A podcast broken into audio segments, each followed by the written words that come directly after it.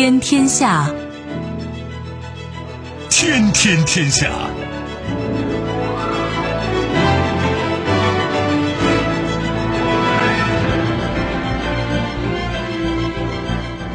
历史穿行者，新闻摆渡人。听众朋友，大家好，您正在关注收听的是《天天天下》节目，我是夏萌，和我一起陪伴各位的还有本节目评论员重阳。世界纷繁复杂，新闻随时发生。今天的节目您将听到：殊为不易，美法院裁决暂缓实施 TikTok 下架令；战事又起，亚美尼亚和阿塞拜疆冲突，双方损失惨重。大功告成。我国三代核电技术国核一号研发完成，盛唐遗韵，西安发现《长恨歌》里的离宫。稍后我们会一一道来。收听我们的节目，您可以使用传统的收音机，也可以使用手机，欢迎使用计时客户端，也可以选择蜻蜓 FM、喜马拉雅 FM、今日头条或者是企鹅 FM，搜索“天天天下”就可以收听我们的节目以及其他相关内容。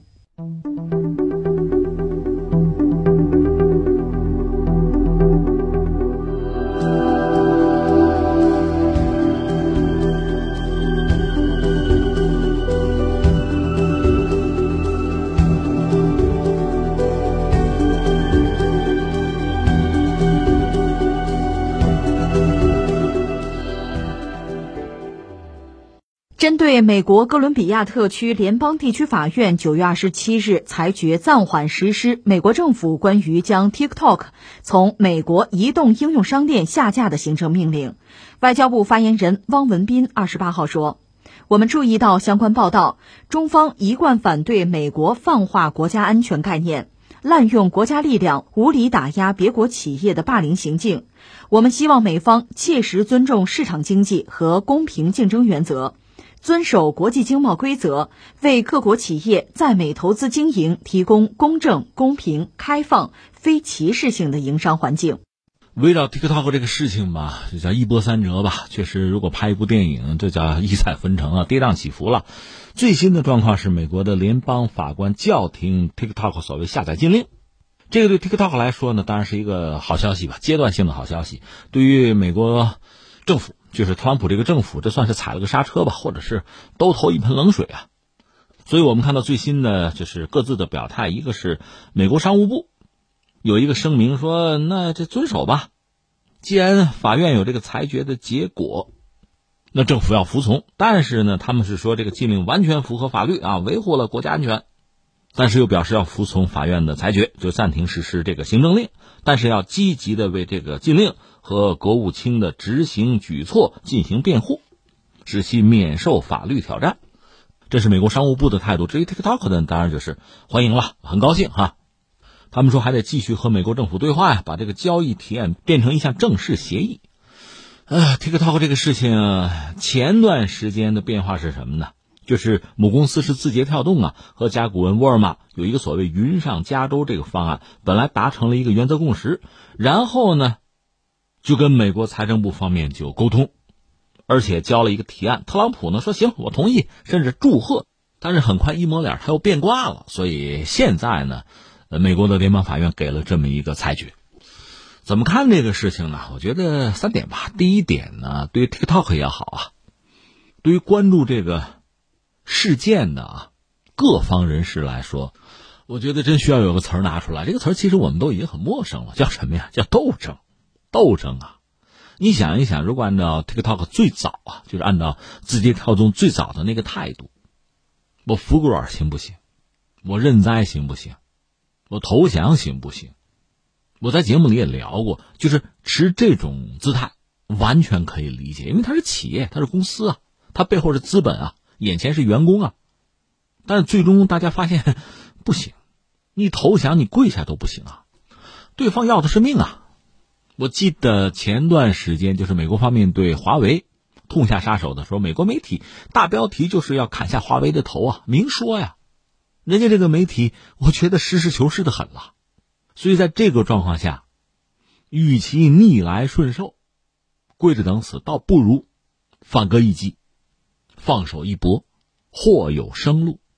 所以我想说的是什么呢？就我们中国人来讲，这几千年的这个文化源远流长啊，呃，在做人上，在个人修养上，有些人始终秉持着是什么呢？吃亏是福啊，我不与他人争斗啊，我超然物外啊，可以挺好。但是你想，一个国家、一个经济体，或者说一个企业、一个公司、一个组织，这么干行不行呢？它不行嘛，这不是一个选项啊，不可能做到啊。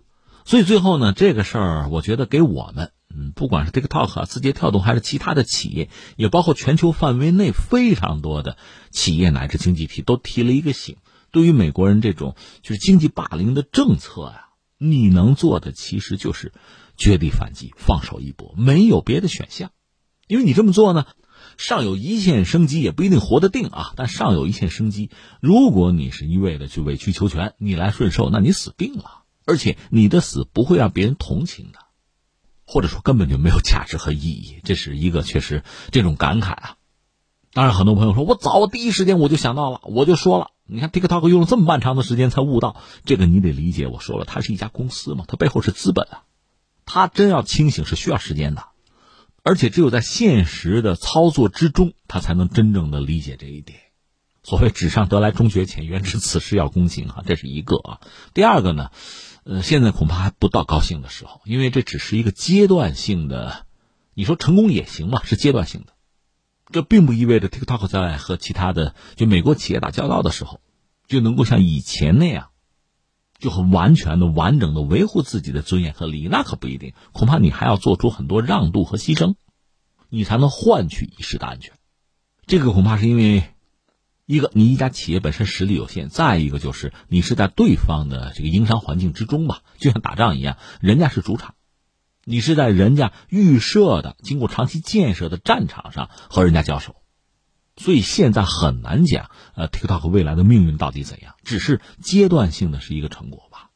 但是有总比没有好。另外，第三我要说什么呢？这就涉及到我们其他的企业，这个事儿本身对 TikTok 可能算是好消息，可能啊。但是对其他的企业，对我们国内的公众来讲，连好消息也不一定算得上，因为我们知道，呃，美国就特朗普政府现在真正动手的，除了对付 TikTok，还有微信呢，还有中芯国际呀，他这黑名单是越列越长啊。我理解，对他们来讲，这叫博弈，这叫战略。既然是战略嘛，要对付的目标是很多的，绝不止 TikTok 一个，而且 TikTok 也不可能是最重要的那个。但是呢，他和美国。各方的博弈本身确实可以给其他人一些经验和教训来参考啊，这倒是也还有价值。但是美国人至少特朗普政府，包括美国一些企业的真正用心，包括他们手里边的工具，他们储存的弹药，我们看的是一清二楚了。你要知道，这个博弈是长期的，对我们来讲，作为整个企业界啊这个圈子来讲，也许是失之东隅，得之桑榆，也许是这样吧，有得有失。但是对于某家企业来讲，对某些企业来讲，那可能还会面临灭顶之灾呀。所以这个松懈不得，没什么可乐观的，做好继续斗争的准备才好。你说这是不是过于悲观呢？那第三我要说什么呢？其实这也是一个三连击啊。什么叫三连击呢？你看啊，呃，前不久，首先是 WTO 在九月十五号有一个裁定，就是美国对华征收关税那是非法嘛。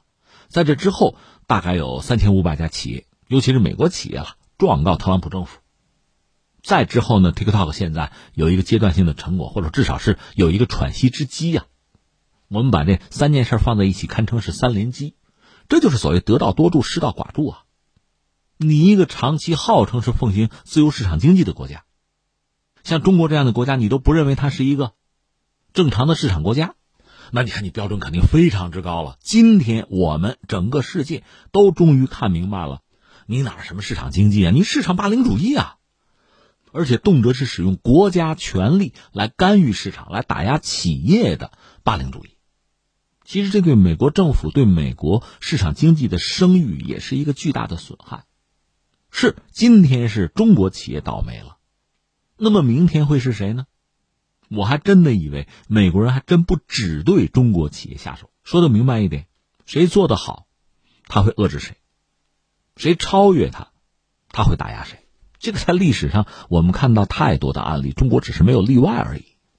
那么通过这段时间这一系列的博弈吧，一个是看看我们的企业可能从一开始茫然无知吧，没有经验吧，逐渐的会成熟起来。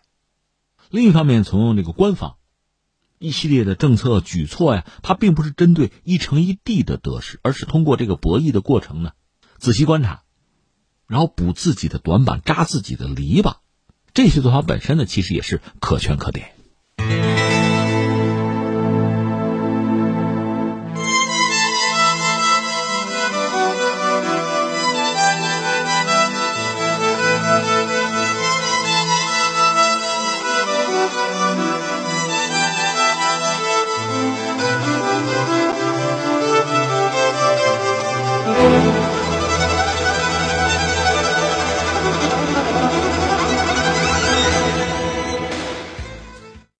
阿塞拜疆和亚美尼亚二十七号在纳卡地区爆发新一轮冲突，积怨已久的双方立刻投入陆空军和营团级规模的机械化部队进行交战，激烈的冲突持续了一天。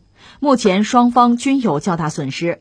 亚美尼亚宣称摧毁了三十三辆坦克和步兵战车、四架武装直升机和二十七架无人机。阿塞拜疆方面宣布摧毁了十二台防空导弹系统。亚美尼亚军队遗弃了大量坦克和步兵战车，双方都公布了击毁对方军事设备的视频和照片。两国冲突引发了外界的关注。伊朗、俄罗斯外交部呼吁两国停火，并愿意进行调停。美国总统特朗普也公开表态，愿意介入调停。联合国秘书长古特雷斯呼吁双方停火，而土耳其方面则谴责了亚美尼亚，并表态支持阿塞拜疆。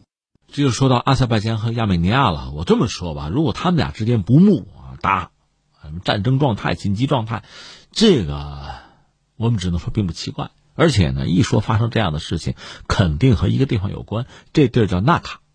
所以今天我们聊这个话题啊，一个层面就是从历史上看，纳卡这个地方，这是病灶，就是双方不睦啊，甚至经常要兵戎相见，一个根本的原因，这是一个层面。还有一个层面是什么呢？其实还有其他一些力量在做动作吧，在左右吧，在施加影响吧，这是一个。那如果再说什么呢？那就是我们预判一下未来吧。这么三点啊，一个咱们就先看历史啊。纳卡这是个地名，确切说叫做纳戈尔诺卡拉巴赫，这叫纳卡。这个地方人口大概十四万吧，是在高加索山脉的南边。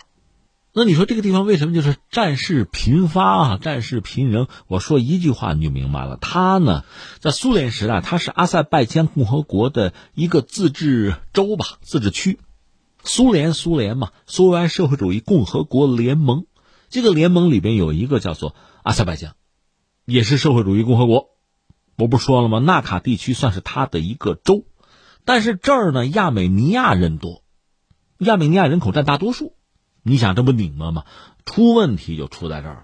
当然说苏联，你就说它从诞生到解体，其实离今天也不很遥远吧？你要往历史上往前追哈，公元前一百九十年左右吧，当时有一个亚美尼亚王国，注意是亚美尼亚王国，它曾经达到极盛。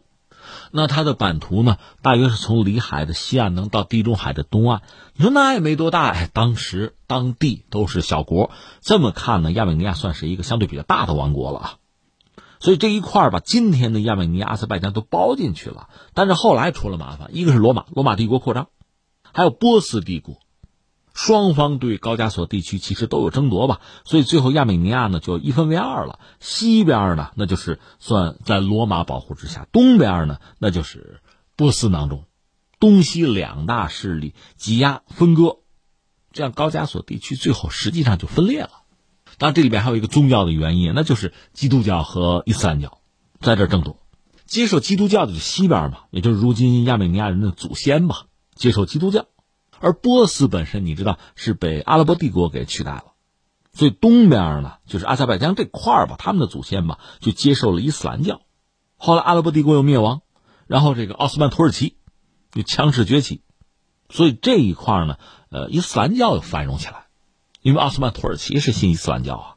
那么亚美尼亚人就是信这个基督教嘛，他们等于在收缩，而纳卡这个地区呢，就被当时这个阿塞拜疆人。他们信奉伊斯兰教，被他们给就占据了吧？历史上就这么一个状况。但是亚美尼亚人就觉得这是我的地方啊，虽然说我被赶跑了，那这是我的呀。再然后是谁呢？沙俄，沙俄又打过来，这块地方归了沙俄了。那对亚美尼亚人来讲，其实这是一个就重新洗牌嘛，那不就成了一个翻盘的机会了吗？我们知道沙俄和土耳其打仗啊，打了得有二百年嘛，俄土战争啊，最终高加索、外高加索都被并入俄罗斯的版图。那么在苏联时代呢，这个地方就是格鲁吉亚，你看斯大林格鲁吉亚人嘛，还有这个亚美尼亚、阿塞拜疆这三个加盟共和国在这儿，所以你看当时大背景呢，一个是沙俄和奥斯曼土耳其的博弈。俄罗斯我们知道东正教，东正教也算基督教啊，所以亚美尼亚人可以被扶持起来，就要平衡奥斯曼土耳其的力量。而奥斯曼土耳其呢，他要和沙俄博弈的话，他是伊斯兰教嘛？你看双方自己要有朋友圈啊，那么亚美尼亚、阿塞拜疆那也要站队啊。但这个地方实际上是沙俄统治啊。这么说吧，就在苏联苏联诞生啊就成立之前的时候，沙俄经营这个地方纳卡这块儿吧，亚美尼亚人。这算叫回归啊，返回纳卡呀，他们在人数上已经超越了阿塞拜疆人，成为主体。那翻回来，土耳其肯定要支持阿塞拜疆人啊，而且他们对亚美尼亚人当然相当反感了。呃，有一个说法是这样说：一九一五年到一九二三年之间吧，奥斯曼土耳其当时那个帝国土耳其帝国屠杀了一百五十万亚美尼亚人，这叫做种族灭绝。一九七八年的时候，联合国是这么认定的，那土耳其肯定是不能接受啊。呃，说起来耐人寻味的，美国的态度很有意思。你记得前不久美国和土耳其几乎闹翻，那个时候美国就拿这说事儿了，说：“哎，当年你们种族灭绝这事儿，咱谈谈啊。”以前他不说，因为土耳其一度和美国关系不错啊，加入北约，北约盟友嘛，所以以前美国没有念叨这个事儿。和土耳其关系不好了，把这事儿拿出来说，标准的实用主义啊。这我们把大概各自的这个朋友圈啊，各自就是站队哈，楚河汉界算划清楚了。后来就苏联，苏联实际上把阿塞拜疆啊、亚美尼亚都纳入进来，都成为加盟共和国。那你说这个矛盾呢？一个是矛盾还在，但是呢，它等于是缓解了。这就有点像乌克兰和俄罗斯，你说彼此恩怨几百年有的，但是既然都是苏联的加盟共和国，而且都是里面块头比较大的。那就可以相逢一笑泯恩仇了。而且你看，这个赫鲁晓夫不是曾经把克里米亚就送给乌克兰？你说他凭什么呀？他没考虑后果吗？当时苏联是一个整体呀，他不可能想太多。谁知道后来苏联解体啊？那克里米亚问题就成了问题了。我们就说，呃，沙俄后来就等于被苏联取代了吧？苏联就这个中央政府等于说去接手，要调解亚美尼亚和阿塞拜疆的矛盾。因为都是加盟共和国嘛，都在这个苏联这个大家庭内部好办，对吧？听中央的，有什么矛盾我给你摁住，我给你调和。最终呢，纳卡这地方是划给谁呢？划给阿塞拜疆。但是呢，这儿亚美尼亚人口又多，当然说中央政府说给你一定的自治权。你说这算和稀泥吧？也玩平衡嘛，政治不就是玩平衡嘛？你也不能说不对。总之，当时这个状况也就维持住了。维持到什么时候？苏联衰落，苏联还没有解体呢，这个地方就已经闹起来了，就兵戎相见了。因为你想纳卡这个地方嘛，因为他亚美尼亚人多，他当然倾向于和亚美尼亚合并，那是祖国呀。但是阿塞拜疆说那不行啊，你是我的呀，你人爱走不走，地儿得给我留下。所以你看，苏联其实还没有解体，他们之间就已经爆发了战争。一直打到苏联解体之后，打了三年吧。一九九四年，双方是就俄罗斯吧斡旋，不要打嘛。当然还有外部势力的干预，比如欧洲啊，大家就劝不要打啊，不要打。最后就摁住了，摁住就是签和平协议吧。其实怎么说呢？咱们得用这四个字儿叫不战不和。这时候什么状况？纳卡被谁占着呢嘛？被亚美尼亚，因为那儿亚美尼亚人本来就多嘛，所以双方打仗。这个地方包括周边一些地方都被亚美尼亚占了，但是阿塞拜疆不服气啊，我的地方你抢了，你叫侵略呀，所以你想这个矛盾就在这摆着，矛盾随时可能激化，但是大规模的战争吧又不太容易爆发，因为这有点像赌博了。你作为这个执政者吧，如果你打这一仗，你能保证战争能赢，哎，国家会获得巨大的利益，没有问题。关键是你有这个把握吗？你没有啊，你万一输了呢？那不就赔了夫人又折兵吗？但是呢，你想公众的这个民族主义心态被点燃，而且历史上积怨那么多那么久吧，你没有办法平息化解不了。再加上你说媒体也好，一些政客也好啊，都有各自的利益，都会渲染这种矛盾，激化这种矛盾。因为他只要不执政，他其实不用负这个责任的。但另一方面，呃，双方就这两个国家其实经济状况也都不是很理想。国内矛盾一旦尖锐的话，那就愿意转嫁矛盾，推到敌人身上去吗？这样的故事我们在人类历史上反复的就看到吧。所以现在等于说这又闹起来了，一个是有武装冲突，然后阿塞拜疆的杀手锏就拿出来了。我现在是承认纳卡地区独立，你先独立，独立将来等于就可以并过来了。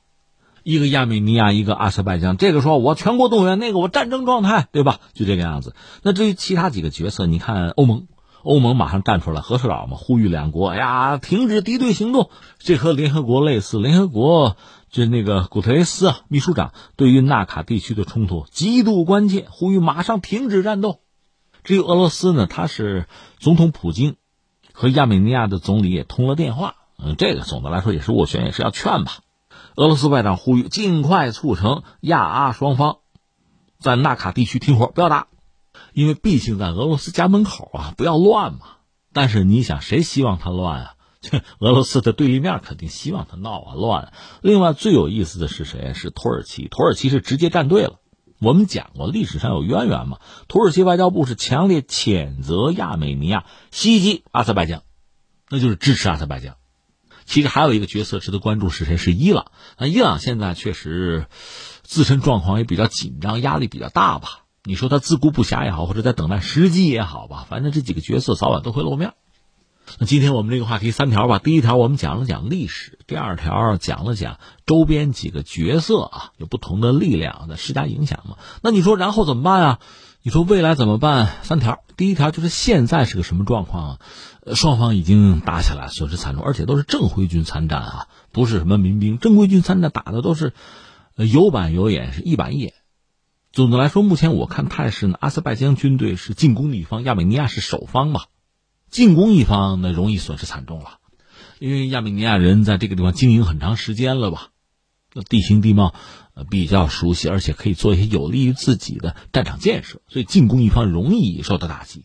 所以。阿塞拜疆方面损失惨重，但是从军力来讲，特别从这个武器啊这个层面讲，似乎他们相对占优，买了一些先进武器，关键是土耳其支持他，所以进攻受阻呢，呼叫空中支援，啊，用无人机，他们用土耳其的无人机，以至于亚美尼亚现在就是呼吁说，大家小心啊，别让土耳其掺和啊，土耳其不能掺和进来啊。另一方面，阿塞拜疆还担心俄罗斯帮助亚美尼亚呢。这都算是这个历史啊，曾经的格局带来的阴影和焦虑吧。现在是这么一个状况啊，这是一个。然后我们接着说，你说未来估计事儿也不至于太大吧？因为这个地方整个这个力量结构没有发生根本性的变化。你比如说俄罗斯啊、土耳其啊，甚至伊朗啊，就这些相对大的国家、大的力量发生变化，比如此消彼长，有大的变化了。那么阿塞拜疆和格鲁吉亚之间的这个博弈啊。这个格局也就跟着会变化。现在没有，如果没有的话，那还是一个基本平衡态吧，势均力敌吧。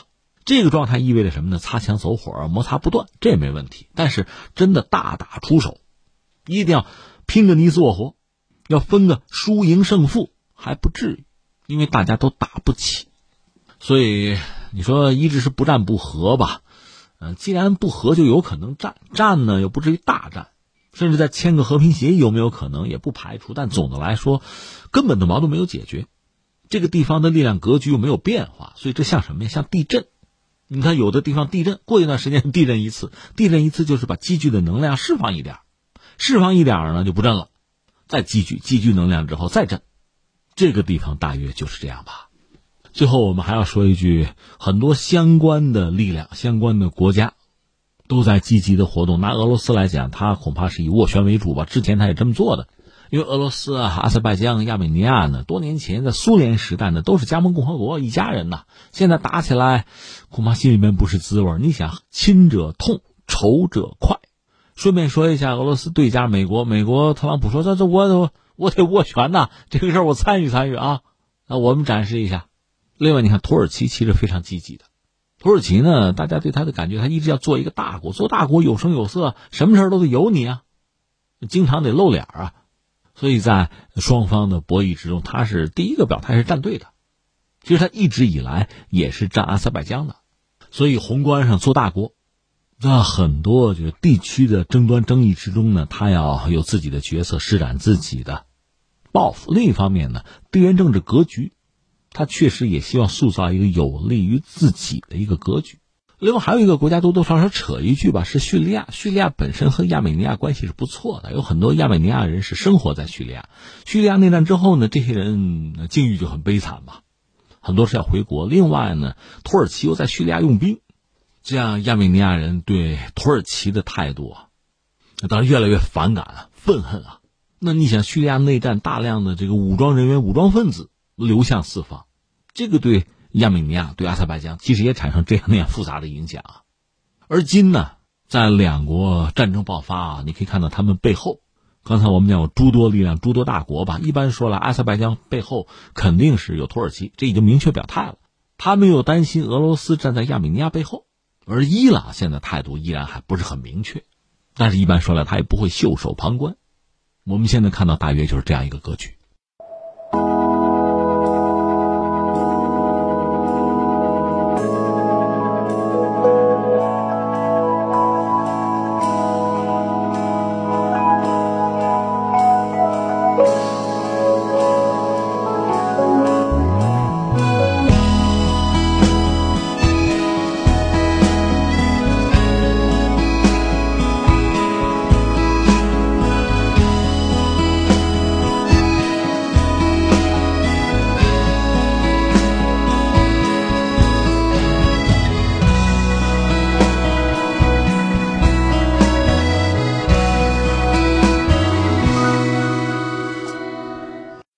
家电力投资集团二十八号宣布，我国具有完全自主知识产权的三代核电技术“国核一号”完成研发。“国核一号”是我国十六个重大科技专项之一，代表着当今世界三代核电技术的先进水平，是我国核电技术研发和产业创新的最新成果。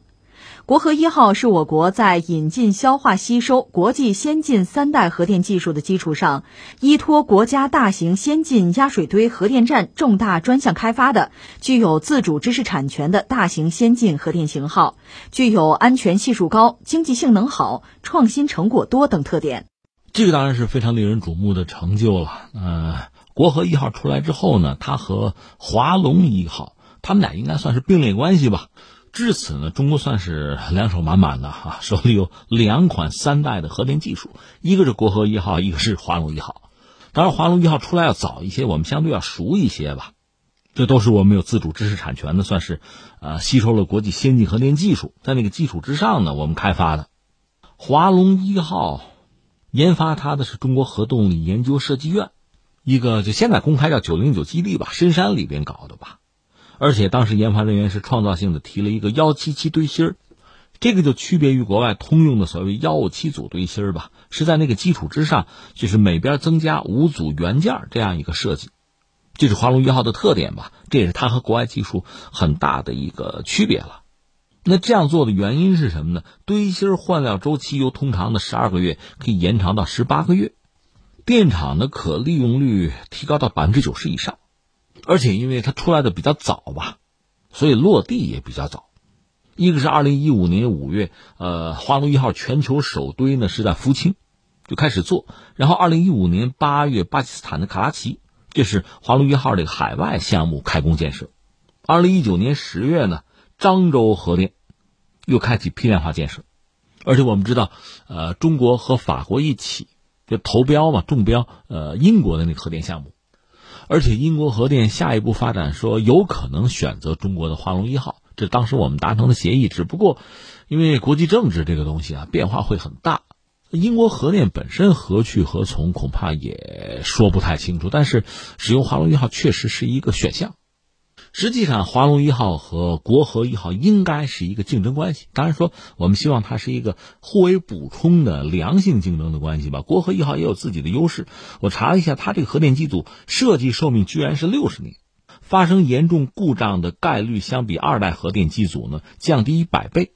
它单台机组的年发电量可以满足超过两千二百万居民。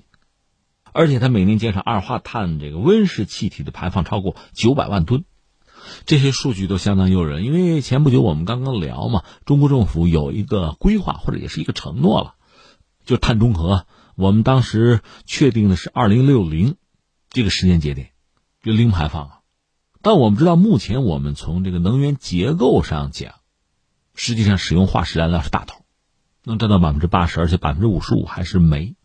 那你说在碳排放上要有一个极大的改变的话，那么意味着需要多管齐下吧，各种方法手段都要用上，其中包括使用核电。其实像清洁能源呢，新能源，这是人类未来能源发展的一个主要方向吧。而核电，其实只要它的安全性能够得到保障的话，核电本身还是非常值得关注，或者说是很重要的一个选项。所以我们一般认为，如果中国有二零六零这个碳中和的目标的话，核电发展恐怕面临着非常广阔的前途吧。当然，对于核电，我们期待是什么呢？最主要的当然就是安全了。现在我们看到，就是中国的核电行业给我们提供的产品三代里边，像华龙一号，还有这次这个国核一号，应该还是令人欣慰的答案了。这是。算是两种不同风格的吧，都是全球领先的大型的三代核电技术，就华龙一号和国和一号。另外还有一款值得一聊，还有个玲珑一号，玲是王子边上那个伶俐的玲吧。玲珑一号也被认为是有很高的安全性，有适宜的经济性，更短的建造周期。它是一种模块化的小型堆，它是把这个蒸汽发生器啊、反应堆、主泵、主管道，把它集合成一体。在工厂内呢，就把它模块化了，造出来，然后要运，就是整体运到现场，可以快速安装。通过批量化和快速的建造，可以实现规模经济效益。当然，作为模块化的小堆呢，像玲珑一号这样的堆，它的热功率是三百八十五兆瓦，电功率一百二十五兆瓦。它和像华龙一号这样动不动就是一千兆瓦的大型堆比起来呢，它肯定要小得多，但是它建造周期也短。选址条件也简化，运行起来也很灵活，对周边配套设施的要求相对也要低，这是玲珑的特点。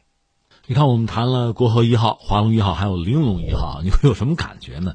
这是一套啊，就是中国在核电领域，我们的产品有点像什么？像那个长征系列火箭，它成系列，大小都有啊，各种不同的特性、不同的技术，满足不同的需求。其实，当你看你一个产业，你的产品能够真的是系列化了、系统化了，那想来它就比较成熟了吧？这是我们就国核一号啊问世，就聊了几句。那下面我觉得还有一些事儿可以聊一聊。一个是，就是核能、核电本身值得我们多少关注一下，因为这东西大家知道，其实它是清洁能源。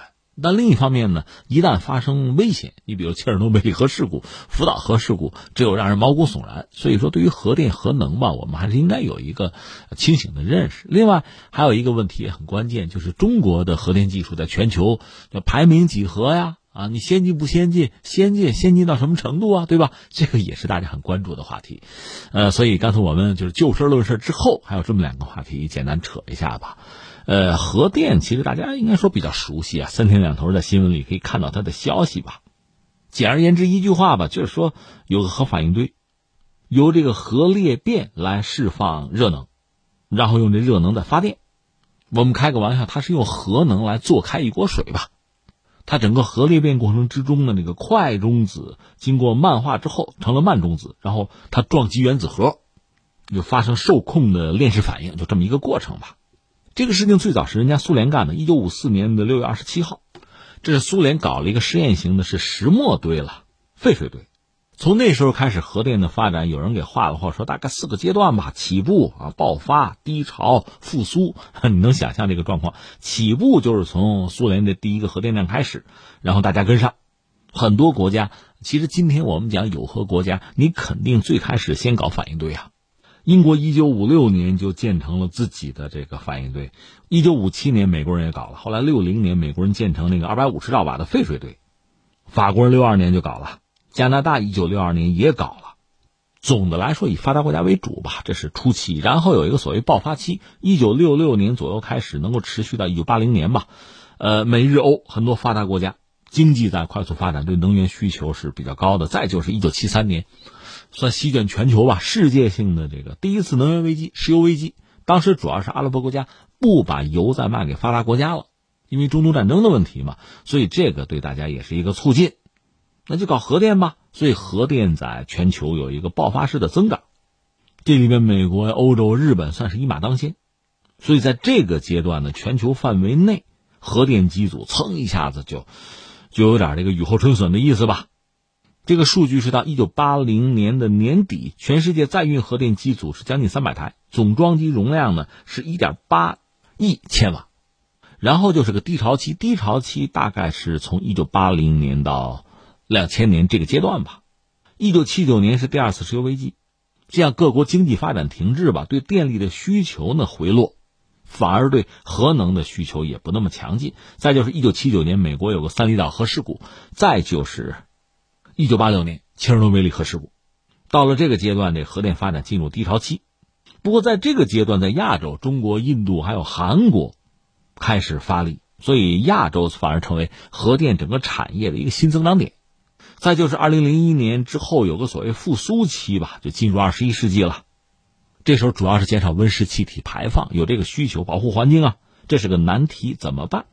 另外呢，全世界范围看吧，就是一个国家一个社会电气化的进程还是在推进，就能源供给呢，这个需求啊波动比较大。当然也有一个就是福岛核事故了。福岛核事故之后，很多国家对核电又开始有一个就观望的态度。特别像德国这样的国家，干脆就放弃核电了。有，这是一个大的波折吧。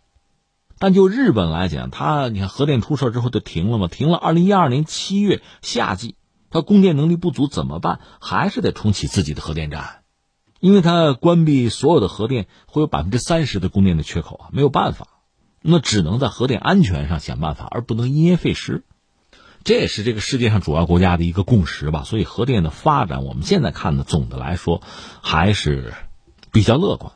那这是一个问题，还有一个话题呢，就是说中国核电呢，中国核电在全球是不是拔头筹啊？是不是最牛啊？是不是最先进啊？这个我倒关注了一下啊，就是在互联网，在这个时代哈，大家都很活跃，很多网友呢对中国核电是充满了信心，我们就是最好的，对吧？但是还有很多人，特别是很多专家，相对来说，我都觉得理智或者清醒的多，或者说低调的多。那就说中国核电在全球范围内能不能进入第一梯队吧？有的专家说还不至于，我们现在到不了第一梯队。你说啊，我们这么先进的技术，我们连第一梯队进不了吗？关键看标准，嗯，我下面要说的有些专家提供的标准吧。按这个标准来说，我们确实排到第一梯队还不至于。那你说你什么标准啊？这个标准是这样的：一个是你说装机容量，另外你比如说走出去的状况，就你卖的怎么样。所以从这些角度来讲呢，你得算是一个核电大国，但是叫核电强国可能还有限，或者说还牵强。因为从核电技术本身来讲，中国在世界上目前是比较先进的，但某些方面我们甚至达到或超过国际水平，特别我们建造能力就非常之强。为什么？一个是我们确实活好，再就是我们连续得有三十年没有间断，这个很多国家是达不到的。就我们这个能力是很强，但另一方面你还得说中国之大。我们发电能力啊，输电能力也很强的啊，但是在整个这个盘子里边，核电占的比例是有限的，所以就说装机容量这个相对是少有限。再就是所谓走出去，那就是中国核电技术出口啊，就卖出去啊，市场认同啊，这个相对有限。从这些维度上看呢，你说我们已经是强国了，这个叫仁者见仁，智者见智吧。其实说实话，就算你技术好，技术一流，你要卖不出去，别人不买不认同。当然，不买不认同的原因可能很多，也许甚至和你的技术没有关系。比如说，有些国家，你看德国，谁的核电我也不要了，我不搞核电了，有这样的。还有呢，因为比如说政治因素，这个就不是技术先进与否能够解决的问题了。最后，我还想说一句是什么呢？我们的核电现在毕竟你看，呃，我们的产品其实已经系列化了，而且中国国内的核电建设在稳步的推进。所以从装机容量上讲呢，我觉得就是假以时日嘛，循序渐进就往前推就是了。对我们来讲，核电确实是一个重要的选项。刚才我们讲了，二零六零年如果碳中和真的是一个目标的话啊，要达成这个目标，核电恐怕我们必须要做。这是中国啊，翻回来我们不说中国，说整个世界，其实也面对环境问题的困扰。也有一个节能减排的问题。所以，对整个地球、对全体人类来说呢，核电其实也真的是一个选择。关键是能不能解决安全问题？你要想解决安全问题呢，一个是技术，一个是建设、运营、管理，无外乎就是这个东西嘛。我们就说法国，法国核电确实那是核电大国，也是核电强国，全球百分之六七十嘛靠核电，人家也没有出事那就是管理的好嘛。顺便说一句，今天我们节目要关注阿塞拜疆和亚美尼亚之间的战争啊。亚美尼亚它是有核电的，它一个核电站解决全国百分之四十的供电啊。他国家小嘛，所以他出事儿就麻烦。总之，我想说，全球范围内也是环境问题的困扰吧，核电也是一个选项。既然如此，中国核电技术你就稳步往前推，相信会有非常光明的前景。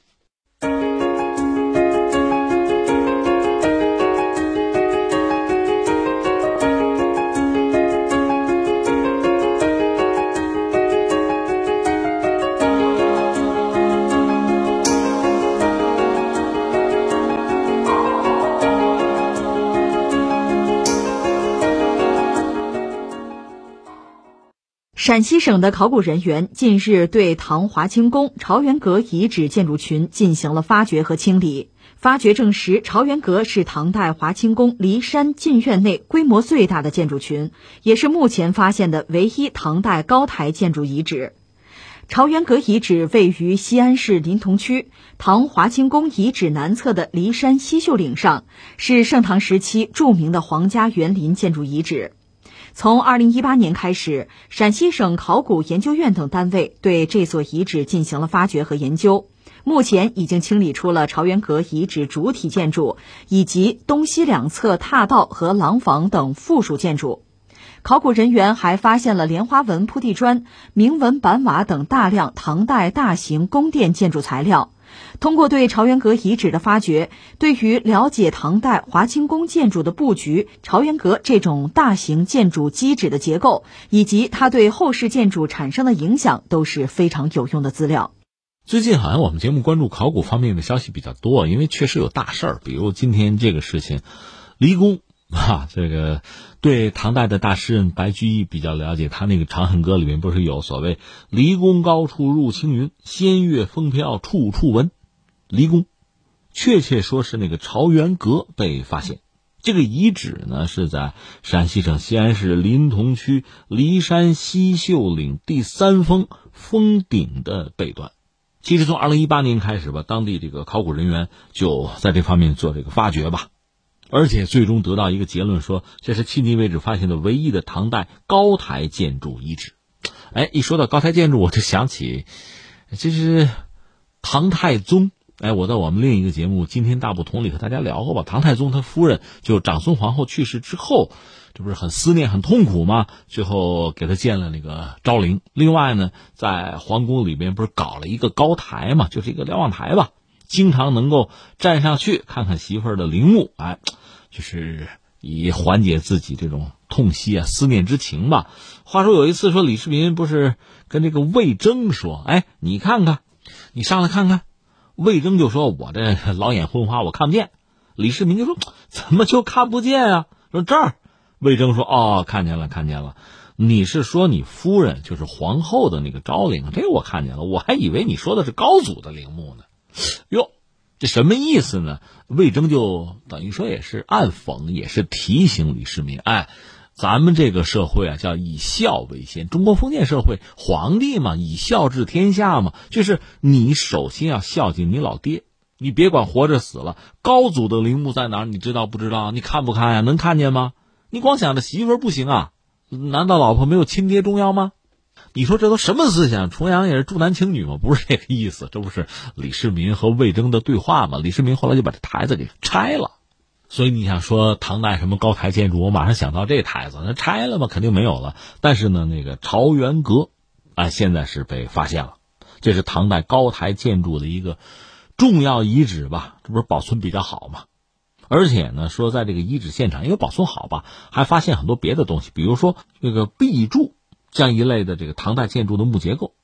这个东西是很罕见的，所以说他对研究盛唐时期啊那个时代木建筑艺术，这回有了就文物性的，而且是实证的资料，这很难得。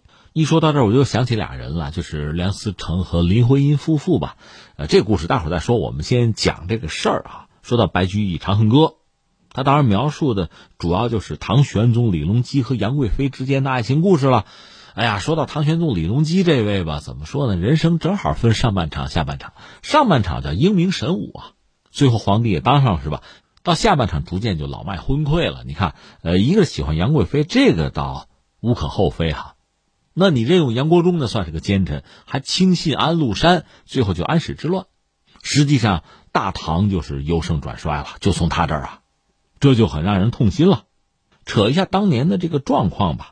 其实这个离宫呢，也就是唐华清宫。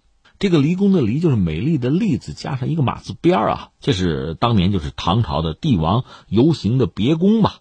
它是唐朝初期就开始建造啊，背山面巍，以离峰山势而筑，这规模相当宏大，而且建筑很壮丽吧，亭台楼阁啊，遍布骊山上下。唐玄宗很喜欢这个地方，每年十月份吧，这不到十月了吗？就要到此游玩啊，到年末才走，流连往返。走去哪？去长安呐。这个临潼啊，按照这个县的县志记载说，玄宗从开元二年到天宝十四年吧，四十年的时间，出游华清宫得有三十六次，甚至有的时候一年就两次。那你想，作为一个皇帝，也得日理万机啊，得办公啊，所以把朝政大事都搬到这骊山去解决。那你想，很多这个大臣啊、使者都得到这儿来，得跟他见面嘛。你说来住离宫里边，你敢呐，对吧？那怎么办呢？就得附近住宿，包括这个餐饮啊，得有。这样实际上逐渐的，以华清宫作为中心吧，就出来了大的这个建筑群，甚至到后来，那相当于一个新的城市了。那这个地方呢，唐玄宗和杨贵妃。那就经常来玩了，多次登上朝元阁。这诗里边写叫什么呀？叫“代天临万信，啊，垂衣服锦城，帝王气概啊。”所以朝元阁算是盛唐的时候皇家建筑设计一个最高水平的代表。啊，建筑本身是专业性很强的一个学科了。我看说朝元阁吧，它是用很简朴的材料，但是呢，建筑本身又很宏伟。是这么两种不同的风格特点吧，很完美的结合在一起了。当然，我们知道安史之乱，那玄宗跑了嘛，往四川跑，后来当太上皇了。而且在这个过程中，他又等于说是赐杨贵妃自尽。杨贵妃这各种说法吧，有人说没死，跑到日本去了。是日本曾经有一个著名的女星，就山口百惠啊，老一法听众都知道这位，她就自称是杨贵妃的后人。但是不管怎么说吧。这个唐玄宗成了太上皇，实际上就丧失了自己最高权力吧，年龄也大了。你说再去骊山到华清宫，咱们也能想象睹物思人呐，所以他去的也就少了。那么唐朝之后历代的皇帝，你这地方谁愿意去啊？对吧？逐渐的，这华清宫离宫啊也就衰败了。后来唐朝灭亡之后呢，很多朝代对华清宫啊还是要修一修。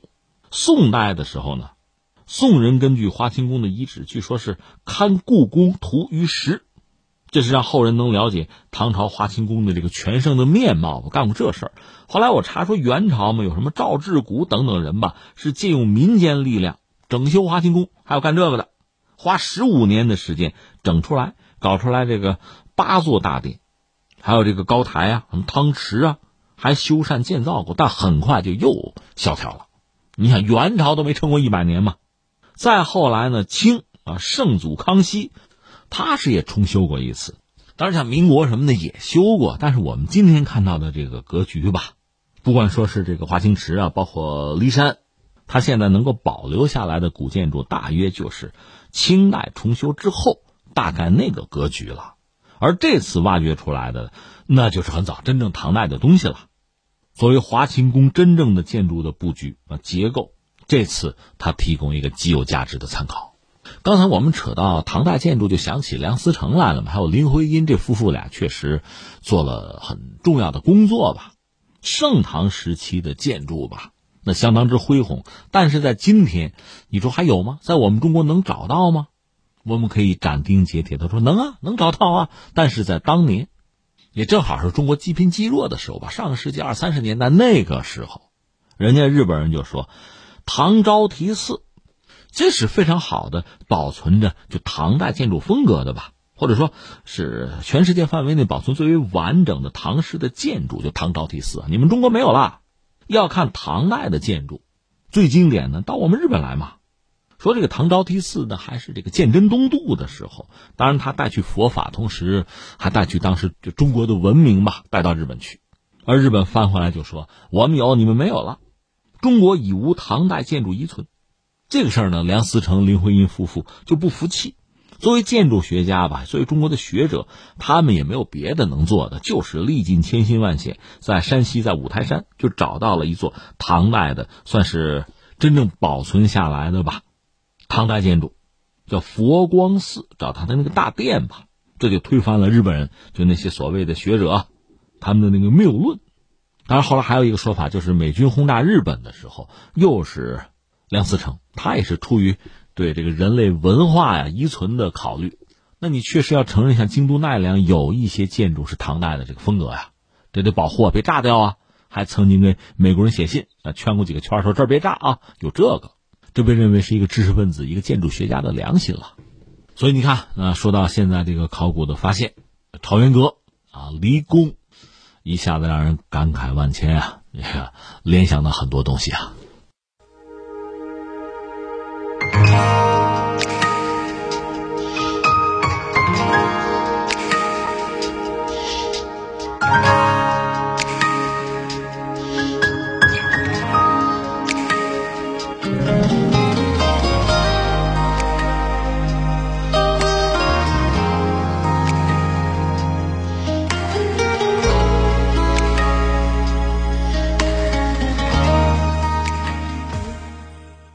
好，听众朋友，以上是今天节目的全部内容。最后还是要提醒您，收听我们的节目，您可以使用传统的收音机或者是手机，通过计时客户端、蜻蜓 FM、喜马拉雅 FM、今日头条或者是企鹅 FM 搜索“天天天下”，就可以找到我们的节目。我们明天再会。